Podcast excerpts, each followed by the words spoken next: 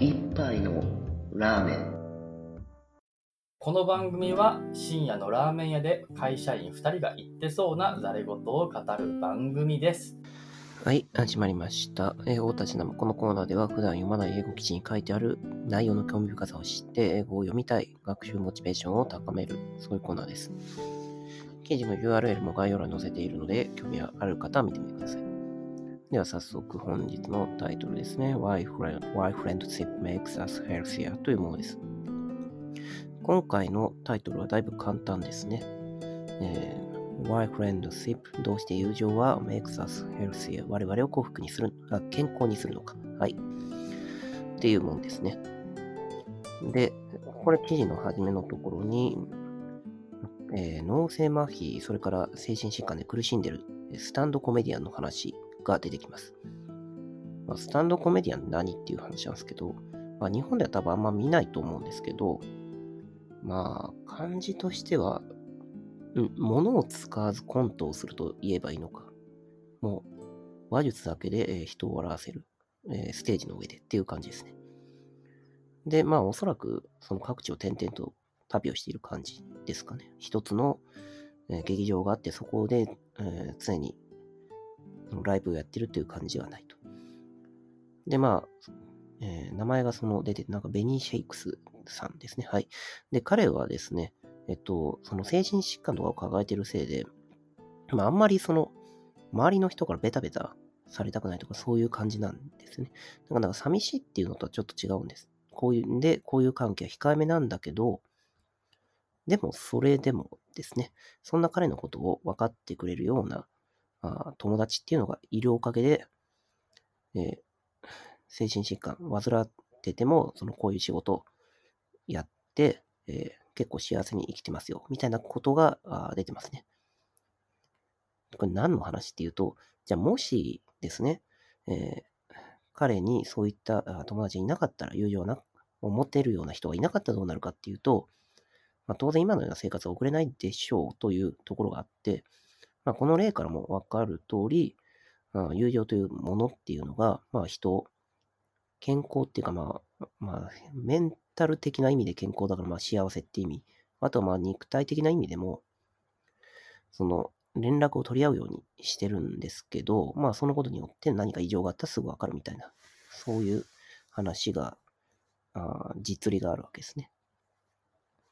で、まあ、だからどうしたという話になっちゃうんですけど、実はですね、こういうその、関係性以外にも、えー友情っていうのは目に見えない効能もあるということがあー知られてるんですね。で例えばどういったものがあるかっていうと、えっと、まあ、寂しいっていうこと自体が、例えば白血球の炎症とか、免疫力の低下とか、そういった生物学的な影響が出ているという研究があると。で、これが社会的つながりによって、えーその防ぐことができるという話がありますね。まあ、とかですね、まあ、他にも、まあ、生物学的っていうか、まあ、医学的な話として、高血圧のリスクを下げることができるとか、あとは健康的な睡眠の質も高いとか、そういったことが、あの社会的なつながりによって、良くなるという研究がありますと。で、その逆ですね、社会的に孤立してしまったらどうなるかっていうと、まあ逆なので、まあ例えば、もうタバコいっぱい吸うように吸うようになったりとか、えー高コレステロールとか、そういう感じのその体の方にも影響が出るという話ですね。まあもちろんその、うん、友情っていうことだけ以外、例えばまあ恋愛関係とか、まあ、その、妻、夫の関係性とか、なんかそういった家族関係と比べてズバ抜けて友情がいいとか、そういうことを言ってるわけではないものの、まあ友情の効果っていうのはあるよねっていうのは、今言ったような例で、目に見える形、見えない形で訪れてると。まあ、ただこの辺のその医学的根拠の話ってかなり難しくて、結局その、本当に因果関係なのかっていうのは難しいですよね。だって、その、孤立を深めたらなんかコレステロールが高くなるって言われても、まあ例えばですね、こうストレスを溜めやすくなるから、そのストレスのはけ口として、え食事の方に向かってしまう。で、結果的に生活習慣が悪くなるなんて、まあ非常にありがちな話だと思うんですよね。まあ、なので、そこのその生活習慣の話と、本当の真なる意味での、うん、医学的な話っていうのは、まあ、もはや切り分けることなんてできないんだろうなという気がしますね。はい。で、えっと、まだいいことはあるという話があって、これはまあ主観評価の方で、えー、友情が大事だということが言われていると。まあ、具体的には97カ国での調査で、えー、家族や友人を大切にすることっていうのが、あより良い健康とか幸せに関連しているという結果が出てるんですけど、まあ、特に高齢者にとっては、あ友情の方が健康と幸福に相関があるという話らしいですね。まあ、これの意味してるところっていうのは、まあ、もちろんこれはもうずっと、友情が大事だ、友情が大事だっていうところのそのエビデンスに使われてるものの、まあ、いつでも普遍的にどんな人に対してもその重要性は同じかというとそういうわけではないということを指し示しているわけですね。まあもちろん、その文化とか価値観の影響を受けて変わるよねっていうのは、まあそれは当たり前なんですけど、えー、ライフステージによってもここは変化するということで、まあ大体 U カーブをたどるそうですね。年齢とともに。だからさっきのその老人の話っていうのは、その人生のその終わりに向かっていけばいくほど友情の方が大事になっていくよねっていう話があると。で逆に若い人たちの方も、え友情はとても大事だということらしいんですね。で、この話は脳神経の研究からも分かっていて、えー、っとですね、まあ、何かその与えられた報酬を誰と分け合えると最も幸せかっていうところの質問か何かをしたのかな。で、その時にその脳の方の測定も同時にした結果、その脳の報酬系っていうのを最も刺激するのは誰と分かち合うといいのかっていうと、友達と、え、何か得られたものっていうのを分かち合うっていうのが最も刺激的であるという結果が出たそうですね。まあ、なので、えー、その若いうちっていうのは友情が大事であると。で、その後でだんだん年を経て、まあ、いい関係、嫌な関係、若いうち自分では選べませんから。で、徐々に徐々にそれが、キリス自分の制御下に置かれて切り捨てられるようになってきて、まあ、そのせいか、低刺激になってしまうんでしょうかね。で、その後また、オイルに従って、えー、友情の方が大事になってくるっていうのも、ちょっとここはまだわからない部分で、えー、記事の中でも完全に書かれてはいないんですが、まあ、あその安定化するっていうのはどういうことかっていうと、うん、まあ、大抵の人は、だから仕事とか結婚とかそういうふうなライフステージの変化で、えー、有用っていうところとか別のところに、うん、生活の方が流されていくっていうのがあるので、で、その流されていったものもしばらくすると安定化して低刺激化し、そして再び友情の方が活性化されるのかなっていうのは個人的な見解ですね。はい。まあ、結局人間、あの、差があるっていうのは結構大事で、その友情がずっと続けばそれでいいのかっていうと、そういうことなくて結局飽きちゃうのかなっていう、はい、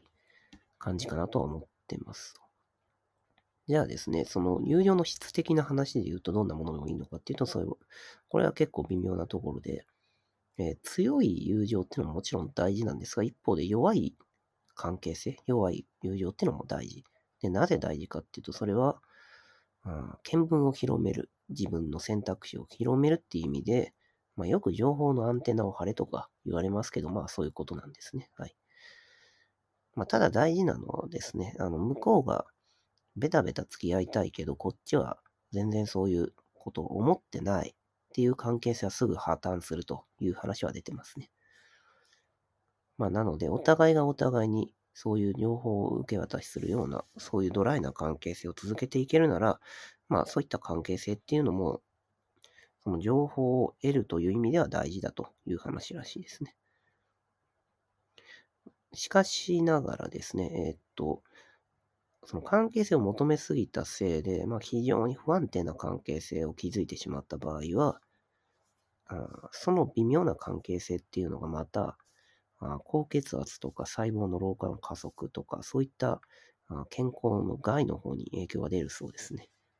まあ、だから自分が何か得をしたいとか、そその、そういう損得感情だけで動いてしまうと、まあおそらくはその安定した関係っていうのは築きづらいじゃないですか。まあなぜかっていうともうずっと、その、どうしたら得をできるのかっていうのをずっと考えてないと緊張状態にあるわけで。で、そのバランスっていうのは当然、その人が素じゃなかった場合、その素を見せた瞬間に破綻を迎える非常に不安定なものになりますからね。だからまあ、要はストレスかけるなということなんでしょうね。はい。で、実際その仲のいい関係性っていうのは、そのストレスに対して、え、の、抵抗力を売るというものがあって、え、っとですね、仲のいい関係っていうのがしばらく続くと、うん、誰か別別の人っていうのは、なんか社会的な拒絶っていうのを他のところで受けたとしても、その拒絶への脅威っていうのが脳が感じる力っていうのが鈍くなるという話が、あそういう研究もあるということらしいですね。まあだから、仲良しのグループがあった時に、まあ、他から仮に拒絶されたとしても、まあいいじゃないかという話なんでしょうかね。まあ確かに、その、受け入れられている世界とかコミュニティがあれば、うん、わからなくはないという気もします。まあ一方で何もそういう、こう、えー、寄せ、えー、自分がその身を寄せているようなそういう場所がないと、やっぱりその脳、ちょっとでもなんか他から拒絶受けちゃうと、まあそれが、まあダメージというか、ネガティブな効果を及ぼしてしまうということですね。はい。という意味でも、その、社会の中のそのソーシャルネットワークが変化する、その、ネガティブな働きも強いと。はい。っていう感じですね。まあ、質的な部分で言うと。まあ、だからどういうことかっていうと、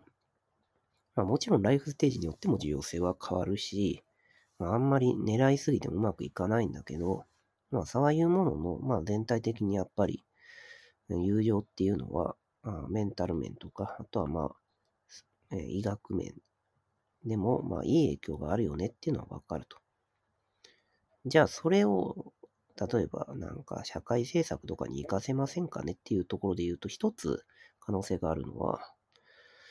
えー、今、医学現場の方で、医療現場の方で、老人対象で、えー、ソーシャルプレスクライビングっていうの、これ社会的処方と呼ばれているものがあるんですね。で、これは何かというとですね、医療専門家が患者の健康と、まあ、幸福を改善するために、非医療的な処方として、コミュニティでのサポートを紹介するということですね。はい。で、こういったことっていうのは結構老人に対してしか、高齢者に対してしかまだまだやられてないんですけど、まあ、今の話を考えると、まあ、若干予防医学めいているというか、だから、あの、幸せになるとか、その不健康にならないために、うん、とその若い人たち含めて、まあ、自分たちの居場所とかコミュニティっていうのを、まあ、紹介してあげることっていうのは非常に有意義なのではっていうところが、まあ、記事の中のその意見、提案として一つ述べられてました。まあ、これは結構妥当な気はしますよね。さっきのその居場所がなければ拒絶されると苦しいっていうのもそりゃそうですし、まあ、だったら自分の受け入れられてるようなコミュニティとか世界、受け皿っていうのを、ももっと、まあ、公的にサポートする。で、それもまた、まあ、社会的処方という通り、まあ、若干ちょっと非医療的なんだけれども、まあ、予防医学みたいなもんだと言われれば、まあ、結構この試み自体はありなんじゃないのかと思ってます。はい。じゃあ最後、単語慣用句ですね。えっ、ー、と、今回は慣用句一つ目で、show, show up ってやつですね。で、意味としては、あまあ、綴りは、えっ、ー、と、概要欄見てもらうとして、まあ、支えるって意味ですね。で、出てくる場所としては、精神疾患の時期を通して、えー、支えてくれるっていうところで、えー、一番最初の、うん、スタンディングコメディアンやってる人の例のところで出てきます。で、二つ目。こっちは結構面白い単語なんですけど、うん、ハイパーテンションってやつですね。これは複合語になっていてですね、ハイパーっていうのとテンションで足し算する。まあ日本語のクイズにしてもいいぐらいの意味を類推しやすいもので、ハイパーなのでなんか高そう。テンションは圧力。とくると、今回の関連用語で言うと、まあ、高血圧という用語なんですよね。確かに高血圧は日本語でもそのまま高い血圧ということなので、ハイパーなテンションだということがよくわかるわけですね。はい。じゃあ以上です。